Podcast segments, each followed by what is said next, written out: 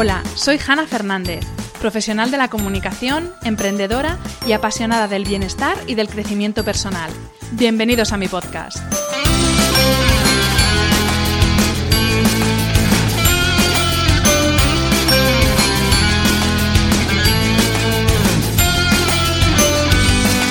En cada episodio encontrarás charlas con personas brillantes e inspiradoras que te van a dar las claves para reinventarte, ilusionarte, empoderarte y vivir por fin la vida que quieres. Personas que con su trabajo diario y con su ejemplo están cambiando el mundo. Hablaremos de todas las esferas del bienestar sobre las que puedes actuar para empezar ya a vivir bien de verdad. Relaciones personales, equilibrio emocional y mental, trabajo, salud, sostenibilidad, finanzas, emprendimiento y crecimiento personal. ¿Estás listo? Vamos, yo te acompaño. Aquí comienza tu guía para vivir bien.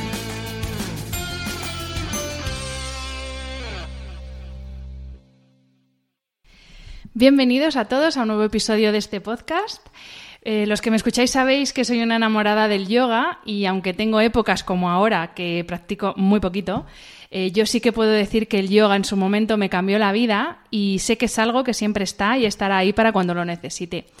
En la primera temporada eh, tuve a dos invitadas maravillosas, Almudena Sánchez y Cándida Vivalda, con las que charlé sobre yoga dentro y fuera del mat. Hoy voy a continuar con esta serie de episodios sobre yoga, dedicada especialmente a los yogis que me escuchan, que sé que son muchos, con Úrsula Giovanna.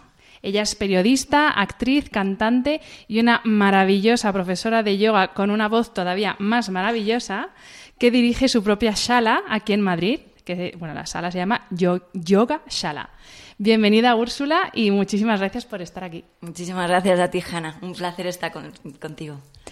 Eh, Úrsula, para quien no te conozca, cuéntanos quién eres, cuál es tu background y cómo llegó el yoga a tu vida. Bueno, pues yo soy Úrsula, soy la segunda de cuatro hermanos. Nací en Madrid y desde muy pequeña he estado vinculada al, mundo del espectáculo. A mi madre la volvía loca para que me llevara a una agencia para hacer castings, entonces la convencí. Y empecé haciendo, bueno, anuncios, presenté un programa infantil. Eh, más tarde, bueno, yo seguí formándome a nivel musical y llegó una oportunidad de formar un, un grupo con, con Elsa y Laura, formamos el grupo musical Test. Y en su momento, pues bueno, eh, nos fue muy bien porque nos fichó Sony Music. Paralelamente, en la serie Al salir de clase también formábamos parte de, del elenco y bueno, desarrollaron una trama en la que éramos hermanas, hacíamos el lanzamiento del disco y demás. Y bueno, fue una experiencia en su momento muy bonita porque llegamos a ser disco de oro aquí. Y bueno, fuimos el primer producto musical que hubo a nivel televisivo en, en España. Y bueno, eso fue, estupendo, pero yo ya eh, quería formar mi, mi propio camino, mi estilo musical, también quería ir a la universidad. Entonces, pues bueno, decidí que me separaba del grupo, seguí por mi cuenta, mmm, formándome a nivel musical, componiendo, tocando por salas y estudiando periodismo. Y con 20 años es cuando entro en primera vez en contacto con el Astanga, uno de mis mejores amigos me dijo, tía, tienes que probar un yoga que es lo más, que lo hace Madonna. Entonces, claro, cuando yo dijo, lo hace Madonna, dije, yo tengo que probarlo. O sea, en ese momento no estaba una búsqueda para nada espiritual. Y me acuerdo que estaba en casa y dije, mamá, digo, me ha dicho Berna que hay un yoga que es lo más, que aquí no lo hace nadie, que lo hace Madonna, te vienes. Y mi madre, claro, ya, que lo hace Madonna, vámonos, vámonos. Y nos fuimos esa tarde a probar una clase de, de Astanga y me acuerdo que cuando llegué allí y todos cantando el mantra y tal, yo decía, joder, tío, qué cabrón, mi amigo me mandado una secta, digo, ¿esto qué es? y, la verdad no, tenía ni idea de qué iba a pasar ahí, no sabía de qué iba y mm, fue además una clase guiada, yo terminé totalmente baldada y mm, salí muy confusa, pero había algo entre mí que sabía que, que iba a volver. Y bueno, eh, seguí yo con, con, mi camino, con mi carrera, luego empecé en el, en el mundo de la música dance. Mi hermano mayor también se ha dedicado a la música, entonces bueno, me propuso hacer un tema, nos funcionó muy guay. Entonces, bueno, yo estaba de tour con, con una sesión de música house y, y bueno, eh, combinaba el yoga, lo tenía ahí, me gustaba muchísimo, pero vamos, ni de broma pensaba que se iba a convertir en lo que al final, pues, se convirtió. Y vamos a hablar de Astanga Yoga, porque es un, es un tipo de yoga que se está poniendo cada vez más de moda, que yo no sé si esto es bueno o es malo, porque cuando las cosas se ponen de moda eh, se prostituyen un poco a veces. Eh, me gustaría que nos explicaras en palabras sencillas en qué se diferencia de los dos estilos que más se conocen, que son eh, Vinyasa y Hatha. Bueno, el, el Ashtanga, para empezar, es es un yoga más artesanal en el sentido de, en comparación con otros estilos de yoga, ¿por qué? Porque normalmente en una clase de vinyasa, de hatha, eh, tú estás mirando a un profesor que va haciendo una secuencia y tú tienes que ir repitiendo. Y eso en el Ashtanga es totalmente lo contrario. O sea, en, tanto en las clases como estilo Mysore como las guiadas, eh, no tienes que estar fijándote en un profesor que está, por ejemplo, realizando la secuencia, porque las secuencias, primero, ya están diseñadas y las clases estilo Mysore se va trabajando esa memorización y la integración de lo que es la práctica, postura a postura, bajo supervisión de, del profesor. Y por otra parte también, en las guiadas, el profesor dicta la secuencia. Entonces, eso cambia ya muchísimo porque, porque ya es una práctica en la que te sintoniza con un concepto de introspección ya es algo en lo que tienes que retraer los sentidos hacia ti y no tienes que poner la atención en, en otra persona. Entonces, dentro de, de, las diferencias que se pueden marcar, aparte de, por ejemplo, con el vinyasa, el silencio, ¿no? Normalmente en las clases de vinyasa puede haber música y en el ashtanga uno de los elementos fundamentales precisamente es eso, es trabajar con, con el silencio. Y también la temperatura, ¿no? Es importante. Sí, la, la, temperatura, la propia respiración, la respiración Uyai, nos va calentando por dentro. Es una respiración, también se llama, es la respiración victoriosa, como también se llama. Eh, es la contracción de la glotis, inhalamos y exhalamos por la nariz y eso va creando un calor interno que va haciendo que vayamos mm, sudando la práctica, eliminando toxinas. Entonces, sí que es importante mantener esa respiración para que el acné, nuestro fuego, se, se active. ¿Y cómo es la práctica de una clase Mysore? ¿Cómo... Bueno, explícalo. Sí, pues una, en la clase Mysore eh, permite que sea una clase multinivel, ya que, bueno, normalmente las francas horarias pues pueden ser de dos a tres horas. Y mm, en, eh, la enseñanza es totalmente personalizada, como la secuencia, las secuencias ya están diseñadas, pues aunque no sepas nada de yoga, puedes venir perfectamente a clase porque mm, se va enseñando la, secuencia postura por postura y a medida que se va integrando y se va memorizando, se van añadiendo nuevas posturas. Entonces, bueno, eh, normalmente cuando ya cantas el mantra inicial, Em, cuando comienza la clase se canta todos a la vez. Si uno llega más tarde, pues lo canta hacia adentro. Y ahí empezarías con, con tu secuencia. Entonces el profesor te va guiando. Entonces hay un punto en el que eh, estás parado en X postura, por ejemplo, en Prasarita Padottanasana. Entonces tu práctica está ahí y el profesor decide cuando te va añadiendo nuevas posturas lo has mencionado antes, además de la secuencia en sí de posturas, hay otros elementos eh, que son fundamentales para la práctica, como la respiración Ujjayi que has mencionado, los bandas, el dristi. ¿Qué son y por qué son tan importantes para la práctica? Eh, mm, para empezar, porque la práctica Ashtanga pretende ser una meditación en activo. Entonces, la mente siempre necesita agarrarse a algo. Entonces, eh, bueno, hay estudios que muestran como que la mente no puede estar combatiendo más de tres cosas a la vez. Entonces, hay tres elementos, que sería la respiración Uyai, Dristis, que es donde enfocamos la mirada en cada sana, que tiene un punto concreto. Enfocamos la mirada de una forma física, pero desde ahí llevas la mirada hacia adentro. Es una manera de empezar a tener esa atención, esa concentración para llegar al estado de meditación. Y luego los bandas son los cierres energéticos. A nivel físico son contracciones musculares. Está Mula Banda en la zona de, la pelvis. Luego estaría Uddiyana Banda, que es el bajo abdomen.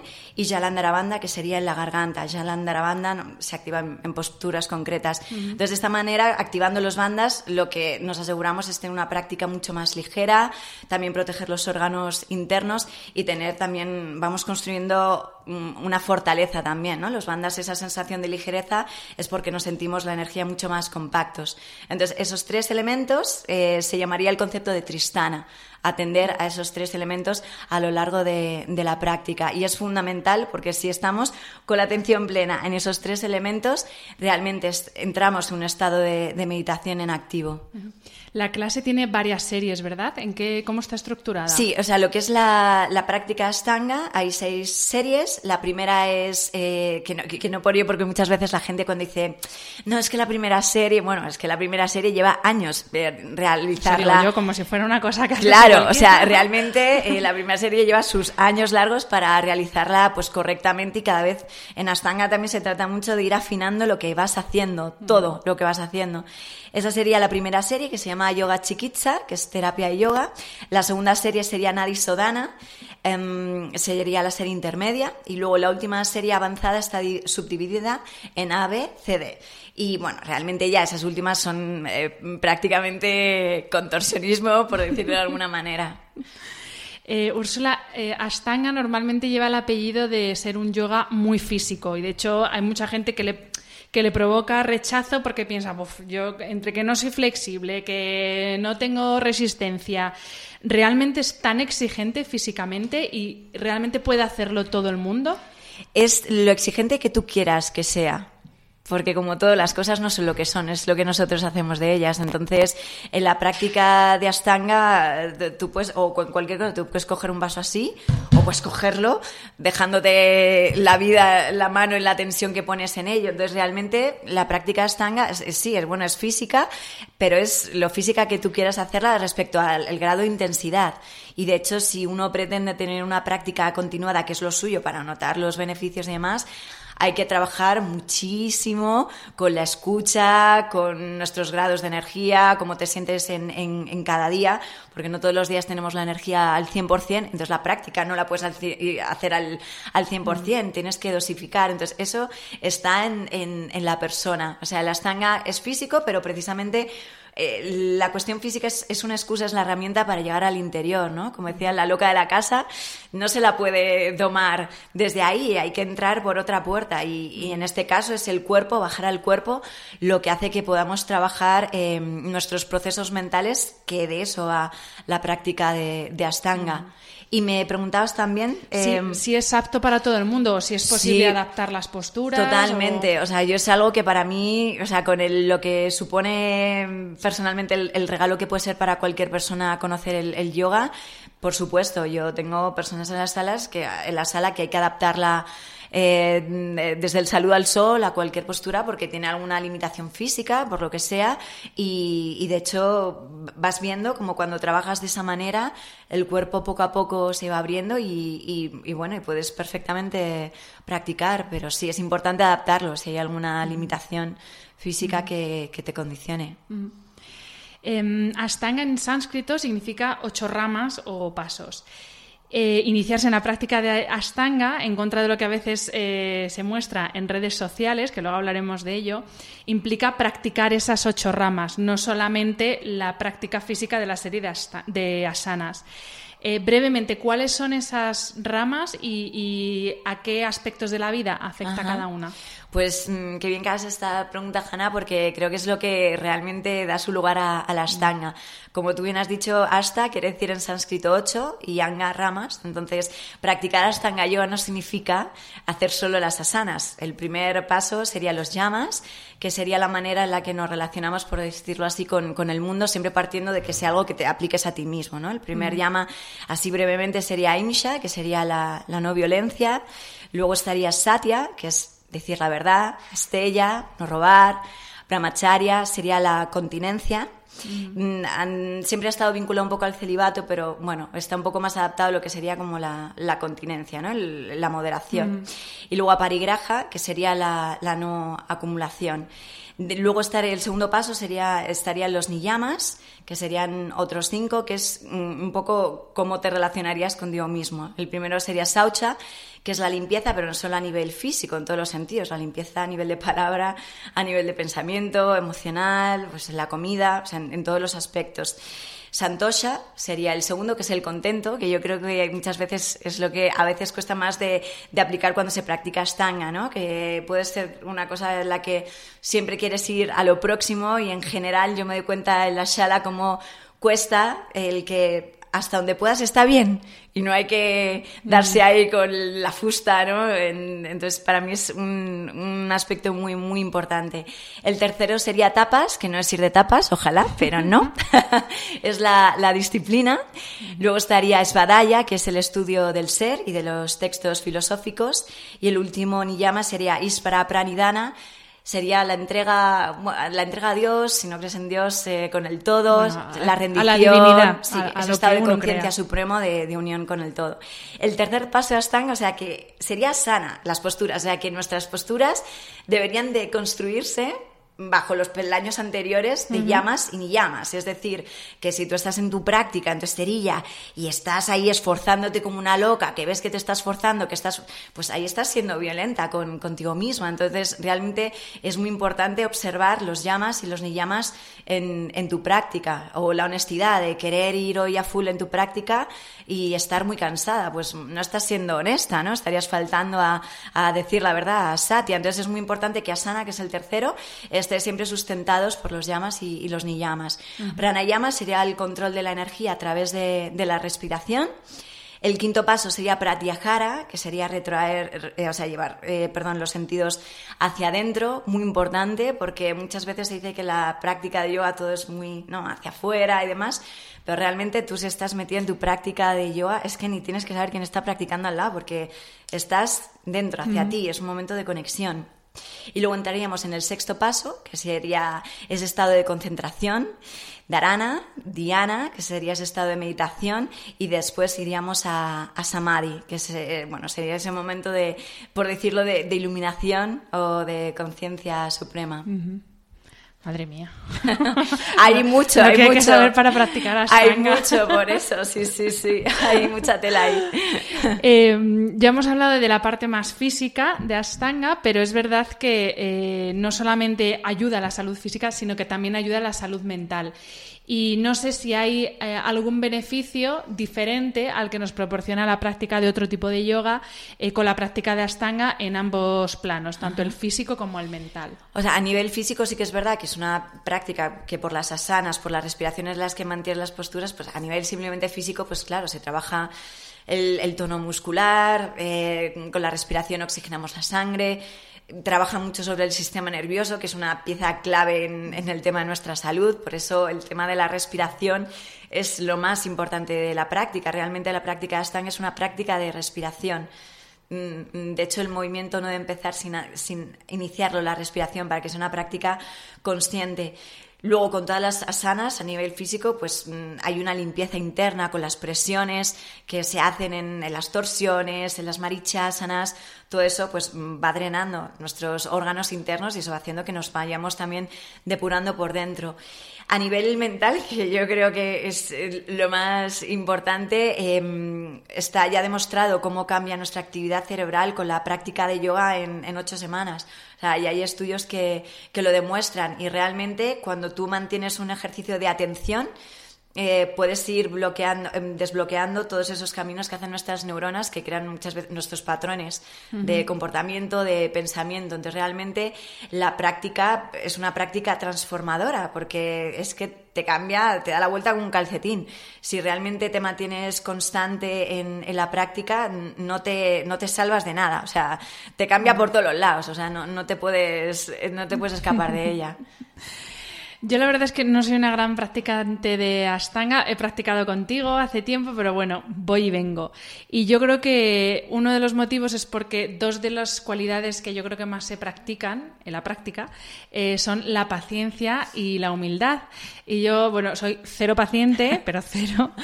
Y la humildad eh, se practica en el sentido de que tú lo has, lo has, dicho antes, el alumno tiene que esperar a que el profesor le diga cuándo pasar a la siguiente. y es verdad que a veces pensamos que lo sabemos todo, que podemos todo, y claro, es, eh, a veces es frustrante y el ego ahí te hace pupita cuando alguien te dice, no, tú te vas a parar ahí, no puedes pasar a la siguiente. ¿Por qué esto es así en Astanga? Bueno, es de la manera que está diseñada la, práctica, como se ha transmitido en, la tradición, y yo creo que eh, es, es, una práctica muy incómoda, pero por eso es una práctica que te hace crecer tanto. Precisamente por eso, porque a todos nos gusta ser estupendos, maravillosos, y de repente te ves en una postura totalmente ortopédica, limitada, y claro, ¿cómo vas a pasar a la postura siguiente si cada postura, la anterior prepara la siguiente? Entonces tiene todo el sentido del mundo el decir, bueno, pues me tengo que esperar aquí ocho meses, un año, cuatro años. Bueno, pues y realmente ese trabajo de, como tú bien dices, del ego es de las cosas más bonitas que, tiene la práctica, ¿no? Porque al final vas matando a tus personajes y, yo creo que eso ayuda mucho a enfocar la vida de una manera mucho más relajada y más sana, ¿no? Cuando nos damos cuenta de todas esas exigencias internas que tenemos, que, bueno, muchas veces nos llevan a bloquearnos y, de hecho, en nuestro cuerpo sostenemos esos bloqueos emocionales, por eso esos bloqueos musculares pues están, bueno, eh, provocados por, por esas cosas que llamamos internas. Entonces es muy importante eh, un poco entregarse a la práctica y que también que haya esa relación de confianza con el profesor, de, de bueno, de, de, saber que hay un vínculo, que haya comunicación, para también un poco que no sea algo impuesto desde una cosa autoritaria, sino, bueno, que haya siempre un, diálogo para poder conocer a tu alumno, ¿no? Eh, cómo, cómo se siente también, que creo que es importante. No imponer, no, esto es así porque sí, bueno, pues un poco también tener ese, ese vínculo de comunicación para entender por qué es la práctica así.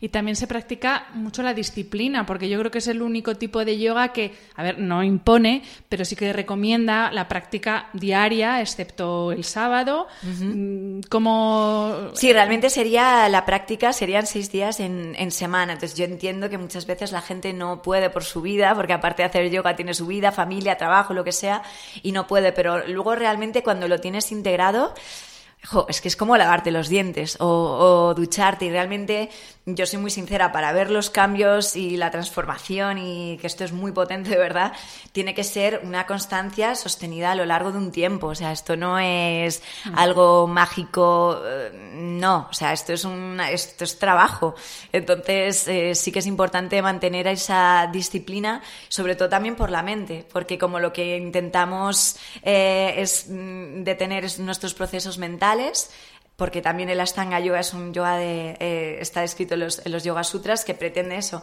el yoga es el cese de, los procesos mentales. Entonces, para eso, a la mente la tienes que, le tienes que meter un hábito. Domarla. La tienes que domar. Entonces, para eso requiere pues una continuidad ¿no? y una disciplina. ¿Y por qué no se practica el sábado?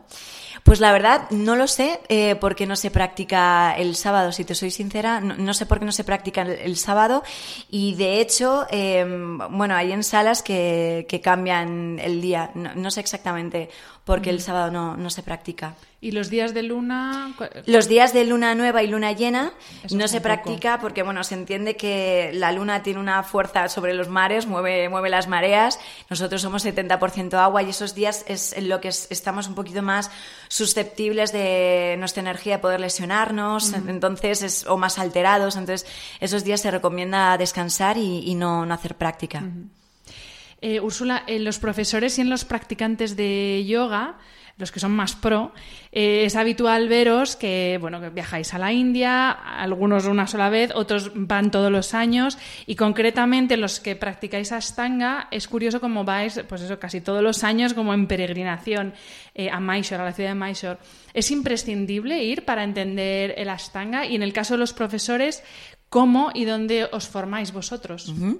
No, yo no creo que sea imprescindible ir a, a Mysore para entender qué es el Ashtanga. Yo creo que el propio compromiso y la propia mm, profundización en, tu propia práctica mm, a lo largo de años, eso sí, eh, y de constancia y disciplina y de tener una continuidad, yo creo que puedes entender que, que es el Ashtanga. Otra cosa diferente sí que te digo es cuando ya llegas a un punto en el que tienes eh, mm, tal compromiso con tu práctica que tengas la necesidad de ir a las raíces y por supuesto que eso es Mysore porque para, bueno, como tú has dicho, em, los profesores cuando vas para formarte y demás, tú vas a estudiar con, con Sharat, que ahora es, el nieto de, de Patavish Joyce, que fue el máximo divulgador de la Astanga Yoga. Entonces tú vas a la ciudad de Mysore, eh, aplicas para estudiar con él eh, los meses que puedas, uno, dos o tres eh, como máximo, y mm, vas allí, vas a practicar, estás bajo su supervisión, igual, él es el que te va dando las asanas o las que no, no te las va dando, ¿no? Y, y, así es como funciona, es una cuestión de práctica y compromiso. ¿Y cuándo podéis empezar a dar clase? Eh, realmente esto es un, es un tema complicado en el sentido de que Sharad, para él, cuando considera a lo mejor que eres su alumno, es a partir del tercero del cuarto viaje, pero es algo subjetivo. Tampoco es algo exacto que al cuarto viaje ya sepa que ya ha sido y te dé su, su autorización para poder eh, difundir el, el. En, tus redes y en las redes de tu shala podemos verte practicando mucho y mostrando esa parte más atractiva de la stanga, que es la parte visual y sobre todo, claro, cuando ya llegas a las posturas avanzadas y las haces como las haces tú. ¿Cómo encaja esta faceta tan hacia afuera de, de las redes con el proceso de introspección que es el yoga? Eh, yo creo que con las redes, em, yo, he tenido conflicto, creo que como cualquier persona, con el tema de, las redes. Todos hemos pensado en algún momento cerrar Instagram. Todo, todos hemos pensado eso y realmente pensar que no, que es un arma de destrucción masiva. Pero no, yo creo que realmente hay que tomarlo lo que es, es un escaparate. O sea, el mapa no es el territorio. Es decir, que cuando yo muestro ahí una, una postura, eso no quiere decir que eso sea practicar Ashtanga Yoga estoy haciendo una postura y a lo mejor yo sí que lo utilizo sobre todo porque me gusta tener pues un contacto y un vínculo pues con la gente que viene a la sala, es una manera al final de comunicarte, pues pensamientos, cosas que, que sé que, que, nos pasan a todos cuando estamos practicando, entonces pues bueno, me gusta compartir, también pues sí puede motivar, pero hay veces que alguien te dice, jo, y has puesto algo y venga, he dicho, venga, tengo que ir a clase. y entonces realmente es, es, una buena manera de, de poder conectar con la gente, pero sabiendo que porque pongas una postura, eso no es hacer yoga, eso es una postura de yoga. Entonces eso yo creo que, que es muy importante, tener saber diferenciar y decir, bueno, esto es parte de un escaparate, pero hay que meterse dentro, ¿no? Para ver qué hay. Continuando con el tema de las redes, em, ¿no crees que nos estamos quedando un poco en la punta del iceberg en, pues eso, en hacer una postura bien, que la verdad que para muchos hacerla bien es que quede bonita, eh, o en hacer el más difícil todavía, o sea, hay gente que ya lleva un mes de práctica y ya quiere empezar con invertidas, y lo hacemos con el objetivo de mostrarlo más que realmente con el, con el objetivo que tiene la, práctica de yoga. Y a veces es casi más una competición a ver quién hace el más difícil todavía que en hacer realmente una práctica que sea útil.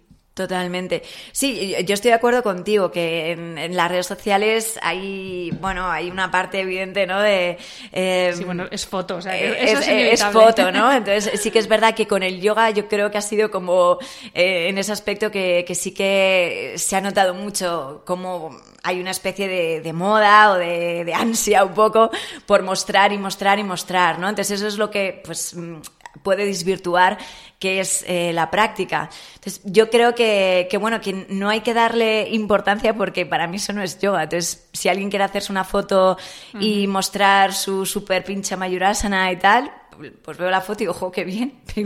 Pero realmente a mí eso no me, no me llega más allá de a lo mm. mejor algo que me inspire o que me, me mueva. Simplemente veo que, que, es una imagen que puede ser bonita, pues atractiva y me puede inspirar en, ay, eh, pues mm, qué bonito pincha mayurasana pero no, va más allá. Yo creo que es importante pues tener el criterio, saber cuándo las cosas eh, pueden trascender en ti y cuándo no. Entonces, mm, realmente yo creo que, que, está bien que sea un escaparate y que luego eso es decisión de cada uno, ¿no? Hasta dónde quiere mostrarse y también trabajo de uno mismo, saber cuándo es su ego eh, realmente y, y bueno, eso es trabajo de cada uno. Em, nos has contado cómo llegó el yoga a tu vida, pero eh, me gustaría saber en qué momento eh, decides o sientes que quieres pasar al siguiente nivel y que quieres ser eh, una quieres ser profesora y, que, además quieres convertirlo en tu forma de vida. Pues yo es que al final me, me rendí al, yoga, porque yo eh, me iba de bolo a donde me tocara, a Cuenca o a Moscú, a tal, y a cantar, y yo me llevaba mi esterilla y yo quería pues salir a cantar para irme a la cama pronto y al día siguiente yo hacer mi práctica. Entonces yo, claro, ya tenía como me daba cuenta y decía, jo, es que eh, esto es, ¿sabes? Me tengo que rendir un poco ya a lo que hay. Mantenía mi disciplina, eh, mi constancia y, y, había transformado mi, pues mi manera de vivir y también me dado cuenta que era mucho más feliz de otra manera viviendo. Entonces era como, hmm, el viernes pues yo prefiero acostarme pronto para ir mañana a, practicar, ¿no? Y era como, me sentía mucho más feliz. Entonces, claro, ya vi que mi vida había cambiado tanto y, y, sentía que era un regalo tan grande y también pues en un momento ya clave sí que hubo en mí varios procesos internos de cambio que dije, wow, esto es muy potente y, tengo una, una, absoluta devoción por la práctica y dije, jo, sería precioso poder esto eh, compartirlo con más personas por si les puede servir a tener una mejor vida, ¿no? Que para mí ha sido así y por eso decidí que, que bueno, que, que me merecía la pena intentarlo. Y es, es bueno, sencillo, emprender en España no es sencillo, pero ya encima en el mundo del yoga es fácil, en, bueno, no sé cómo llamarlo, o sea, sé que fácil no es, pero bueno, es posible, ¿no? Por, lo, eh, que vemos contigo, emprender en el mundo del yoga se puede, se puede vivir del yoga. Sí, eh, yo creo que como todo, tienes que hacer lo que te guste y ir a muerte por ello y no lo puedes pensar mucho, porque si empiezas a pensarlo, no lo haces. Entonces, la verdad es que siempre he tenido mucho apoyo, pues bueno, de, de mi familia, de mi chico. Eh, cuando yo monté mi espacio fue de una forma, no lo tenía pensado, ¿eh? O sea, mi, mi chico tiene, donde tiene su consulta y demás, me dijo, jo, he visto un anuncio de un sitio por aquí cerca, a lo mejor podías para tú montar tu espacio. Y yo era, mi espacio, ¿sabes? no, todavía no lo tenía pensado y de repente fue como, bueno, pues vamos a verlo. Vale, y al final me cuadró y, bueno, me, me, aventuré porque también creo que al final en el yoga hay algo muy personal. Entonces, cuando lógicamente tú tienes tu espacio, ya tienes como tu, tu, reino para hacer las cosas en el sentido en las que tú las crees, ¿no? Mm. Entonces, eh, no es fácil y es como si tuvieras un bebé porque tienes que darle todo y más y, y, y tienes que entregarte al 100%, pero para mí la, la satisfacción de ya tener un, grupo de, de, practicantes, de, bueno, de todo lo que yo recibo por parte de, la gente de la sala, a mí me, me compensa todos mis madrugones y, y, toda la entrega que lo hago con, con todo el amor del mundo. Tu chico practica también, ¿verdad? Sí, de hecho nos conocimos, eh, es que el yoga me ha traído muchas cosas buenas, Hanna. empieza por ahí, que lo mismo Claro, claro, aquí que la gente se anima, oye, que hay, hay, mucho tema de esto también en el, en el yoga. Eh, entonces, eh, sí, sí, conocí a mi chico en, en Astanga Yoga Madrid, donde yo estuve practicando con Borja Romero Valdespino durante 12 años y, y allí conocí a mi chico y mi chico practica Astanga y, y ahí toda a las 7 de la mañana hasta todos los días en la sala claro, practicando. Ahí tenías tú la motivación. Claro, claro, claro. y, es, ¿Tú crees que es necesario que tu pareja en, ya no solo entienda, sino que comparta también el estilo de vida? O, es posible una persona que sea, pues eso, que le guste más estar de farra el viernes por la noche que irse a dormir para practicar el sábado? A ver, yo creo que todo esta vida es posible, pero sí que considero que para mí sería un poco complicado por, por, simplemente por lo que dices tú, por estilo de vida. Porque pues yo me levanto todas las mañanas a las cinco y media de la mañana para ir a dar clase a la sala. Entonces, claro, eh, si mi chico le gustara, pues, pues sería un poco complicado. No, no, creo que sea imposible, porque seguro que hay parejas que lo pueden eh, cuadrar, pero para mí sí que considero que al final es que implica un estilo de vida. O sea, sí que creo que implica una manera de, de vivir un poco diferente, que no significa que te conviertas en un monje y no puedas salir por ahí si te apetece de vez en cuando, pero yo reconozco que no, no suelo ser nocturna, ¿no? no, no puedo.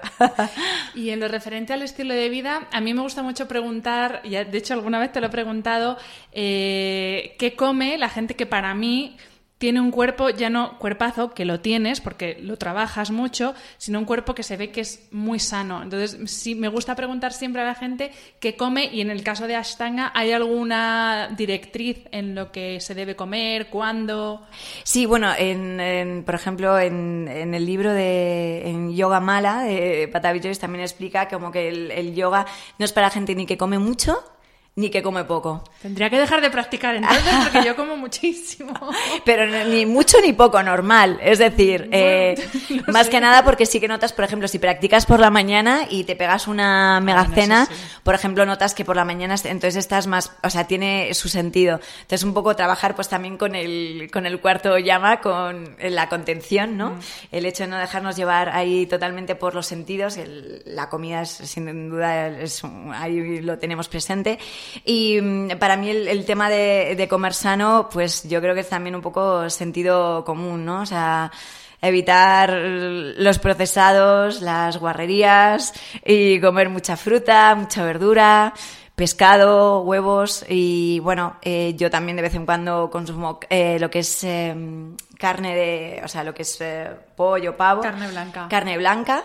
Y, yo creo que es, mm, al final, la variedad está ahí, ¿no? Para, para algo, ¿no? ¿no? No, creo en, en, las restricciones, no. Incluso si algún día te apetece comerte algo que te apetece comerte porque te da la gana, mientras lo hagas desde tu libertad, yo soy súper, me encanta el dulce y yo si voy a cenar por ahí no me pienso volver sin tomar un buen postre, o sea que yo creo que también hay que disfrutar.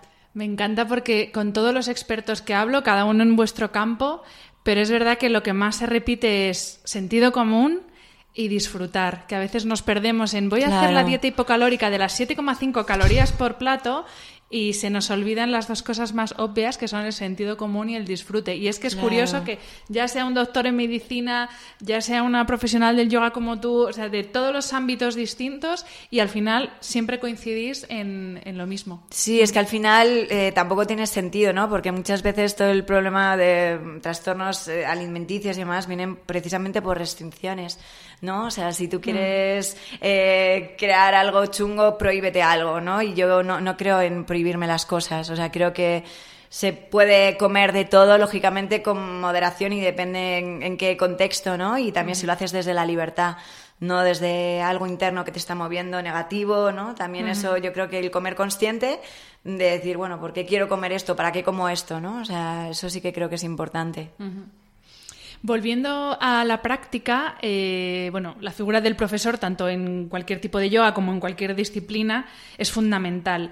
Y yo creo que tener un referente y una guía, incluso cuando eres eh, ya profesor, como es tu caso, eh, da mucho sentido a tu práctica.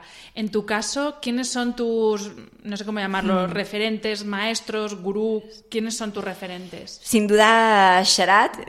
cuando vamos, tuve la oportunidad de estudiar con él, sí que yo estaba un poco en plan de, bueno, a ver esto, ¿no? El Sharat, Sharat, a ver, a ver. Y realmente sí que fue. wow. Claro, no, no, yo estaba ahí un poco ahí expectante. De hecho, el primer día que me metí a, la sala, el corazón, digo, se va, digo, vamos, me iba, latía a, 2000 por hora, me, me latía. Digo, parece que vengo de, algún lado. Me cago, es que en tu caso, que que tienes una práctica súper avanzada, ya es que te va a ver como el máster del universo. Entonces, claro, tienes, una, tienes ahí unos nervios que yo estaba en serio y decía, Dios mío, parece que me he tomado algo y, acabo de salir de, la cama y, vengo a practicar y estaba súper, vamos, estaba súper alterada. Y sí que es cierto que cuando él te ajusta eh, las, las, indicaciones que hace, sus conferencias, eh, tiene, se nota que energéticamente tiene ahí algo contundente, potente de gurú, de maestro, de que lo ha mamado, o sea, desde súper jovencito empezó con la práctica y también a aprender de, su abuelo. Y claro, son muchísimos años de, también de su sadhana, de su disciplina, de seguir practicando, seguir dando clase.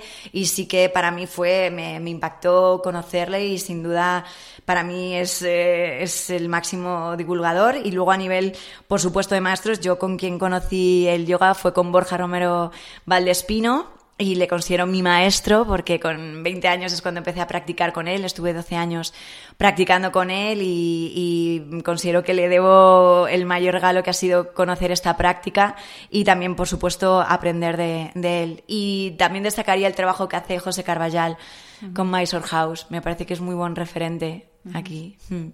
¿E internacionales? Bueno, internacionales, ahí, bueno, y también voy a nombrar a Tomás Torzo, que es uno de los profesores certificados, eh, pocos certificados que hay en España y le considero un gran maestro.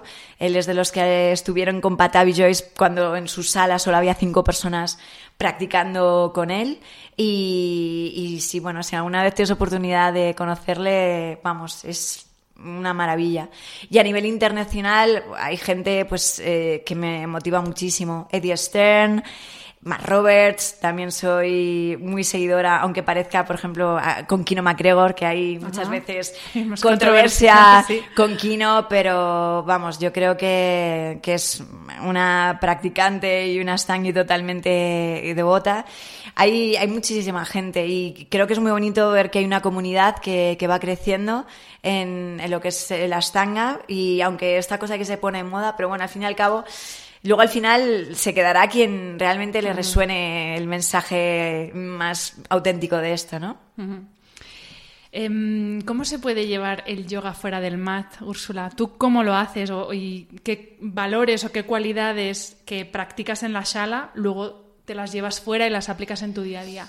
Pues como te comentaba antes, para mí el trabajo esencial está en llamas y en ni llamas. O sea, en ver cómo me relaciono con los demás, en cómo soy de violenta, porque muchas veces no, es que yo, yo no soy violenta, yo no voy pegando gente. Bueno, hay muchas maneras de ser violento, puede ser muy violenta, tener una sonrisa maravillosa, depende en qué contexto, ¿no? Entonces, yo creo que es muy importante trabajar los llamas y los ni llamas, que para eso hay, vamos, yo creo que para vidas infinitas, entonces intento prestar atención, no puedo, en cada acto de mi vida no puedo estar pendiente a, todo ello, pero sí que intento ser consciente de, bueno, de, cómo me muevo en estos aspectos, de los llamas y los, y los ni llamas, y también hacer mucho, eh, bueno, reflexión, autoobservación también, eh, de cómo es mi día, y luego te das cuenta que tu práctica afecta a tu vida y tu vida afecta a tu práctica hay una, conexión ahí bidireccional que no se rompe ni de broma, o sea, no, no hay separación. Y hay un momento en el que cuando empiezas a practicar te das cuenta, ¿no?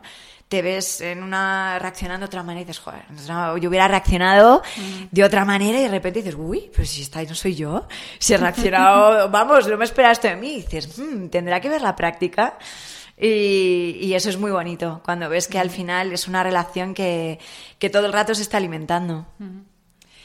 Eh, además de tu formación en yoga, realizaste la formación en yoga terapia con el doctor Miguel Fraile, que era doctor en medicina por la Universidad Complutense. Eh, exactamente qué es la yoga terapia, porque esto es, un concepto que, bueno, la gente más escéptica puede decir, bueno, a ver qué se han inventado, pero bueno, tú lo estudiaste con un doctor en medicina. Yo sobre todo lo hice por la inquietud que tenía, bueno, me habían hablado maravillas de Miguel Fraile y no puedo decir menos porque la parte de médico em, era un experto en, en vipassana, en meditación vipassana, también estudió psicoanálisis y también profesor de yoga, entonces todas esas disciplinas él las combinaba en, en su en su formación. Entonces, él, escucharle en sus clases era una, delicia. A mí lo que más me, cautivó es él en sí. Pero aparte, lo que es en sí la yoga terapia, eh, lo que es la, práctica de yoga, aplicada con fines terapéuticos, entendiéndose, antes de, esto lo, lo mencioné un poquito, como que el cuerpo, nuestros bloqueos musculares, las tensiones musculares siempre están provocadas por nuestros bloqueos emocionales.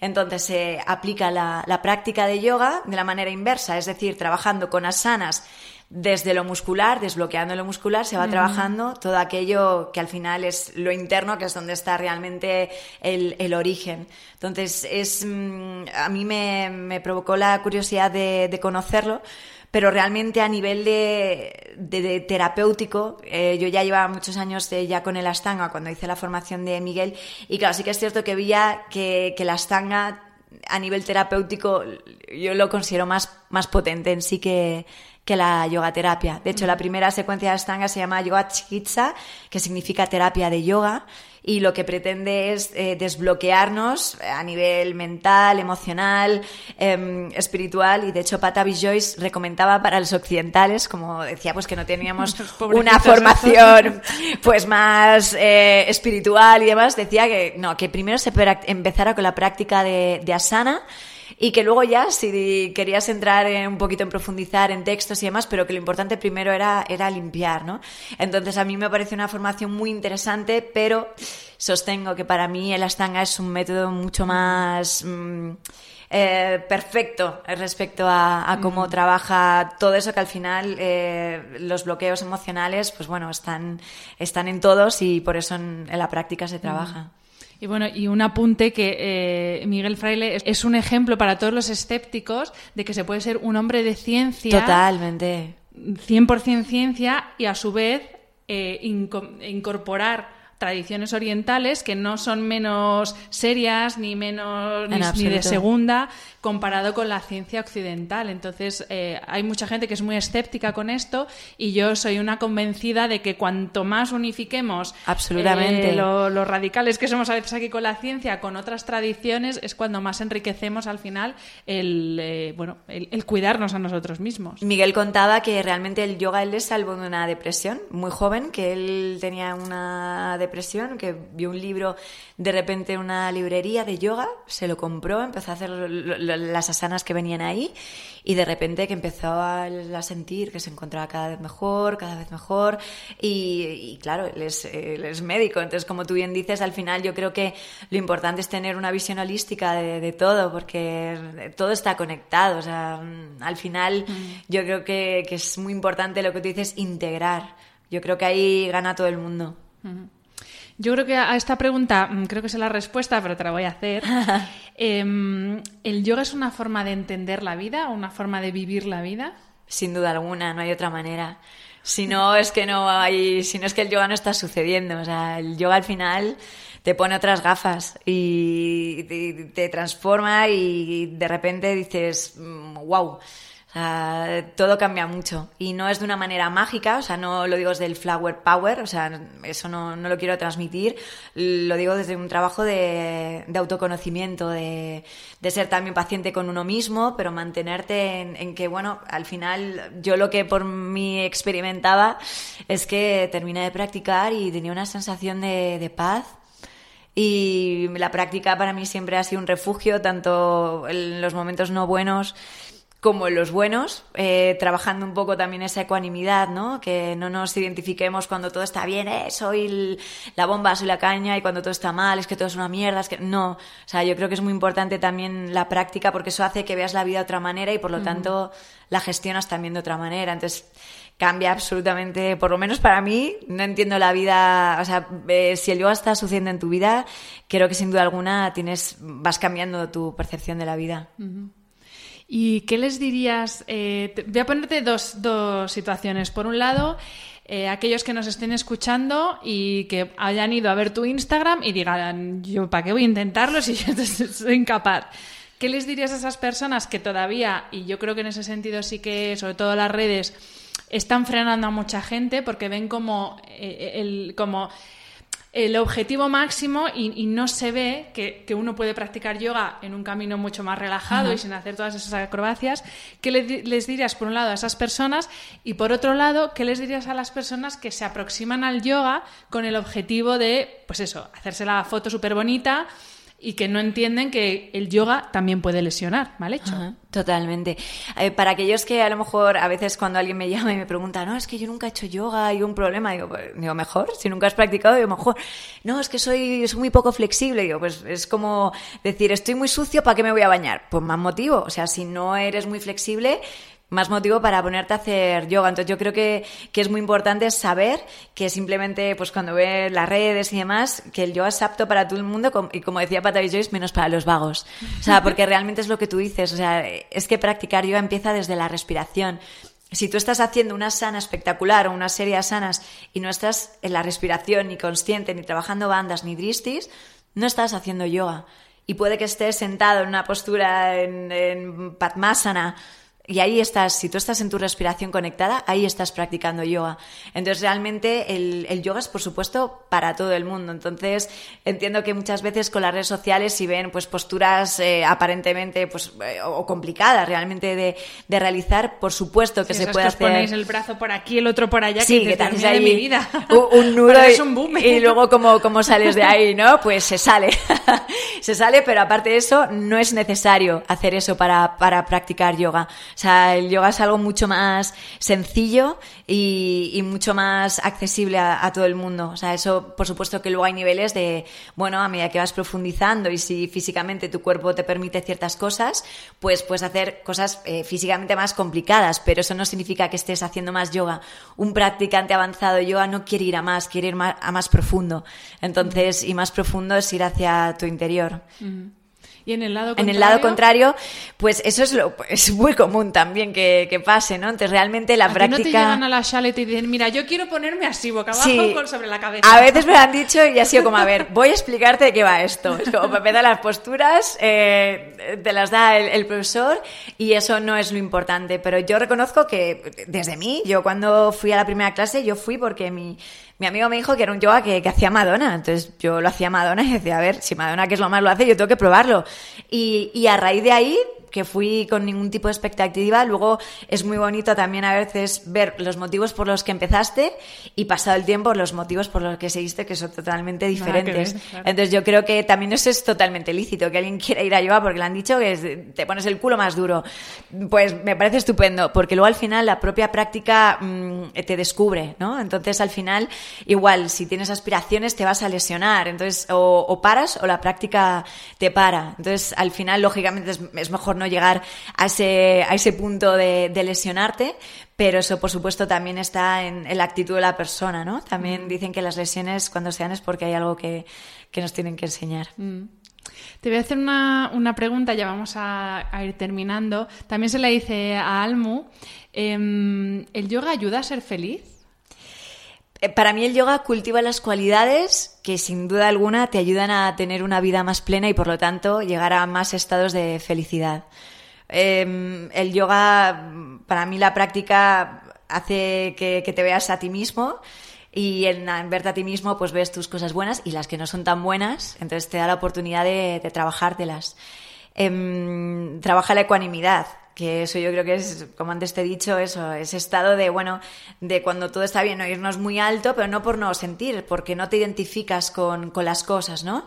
Entonces, y cuando las cosas no están tan bien, no te vas abajo del todo. Entonces, yo creo que eso te da una manera de poder gestionar tu vida con muchísima más calma y también, por supuesto, el, el hecho de trabajar tu conciencia, que al final, para mí la práctica va de esto, va de ampliar tu estado de conciencia, te haces ser un- una persona más libre. Entonces, si eres más libre, mm, creo que vas a decidir mejor, creo que no te vas a sentir víctima de la vida, vas a tener una actitud proactiva y todo eso yo creo que hace que tengas una vida más plena y que puedas transitar en más momentos de, de felicidad, ¿no? Que al final ayuda mucho la actitud que, de- que tengas en la vida. Qué bonito. Em, si alguna persona de las que nos están escuchando quiere eh, seguirte, leerte, hablar contigo, hacerte una pregunta, ¿dónde te encuentra virtual y físicamente? Sí, pues virtual. eh, mi Instagram es eh, yoga, con yoga. Punto es y tenemos también la web eh, www.yoga.es y en mi sala que está en la calle Conde de Aranda número 20, primero C.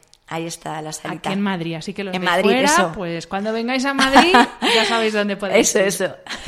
Pues muchísimas gracias, Úrsula. ha sido gracias un a ti, auténtico Hanna. placer. Para mí. Es un placer practicar contigo y bueno, también charlar contigo ha sido un placer, así que muchas gracias. Muchas Namaste. gracias a ti. Namaste.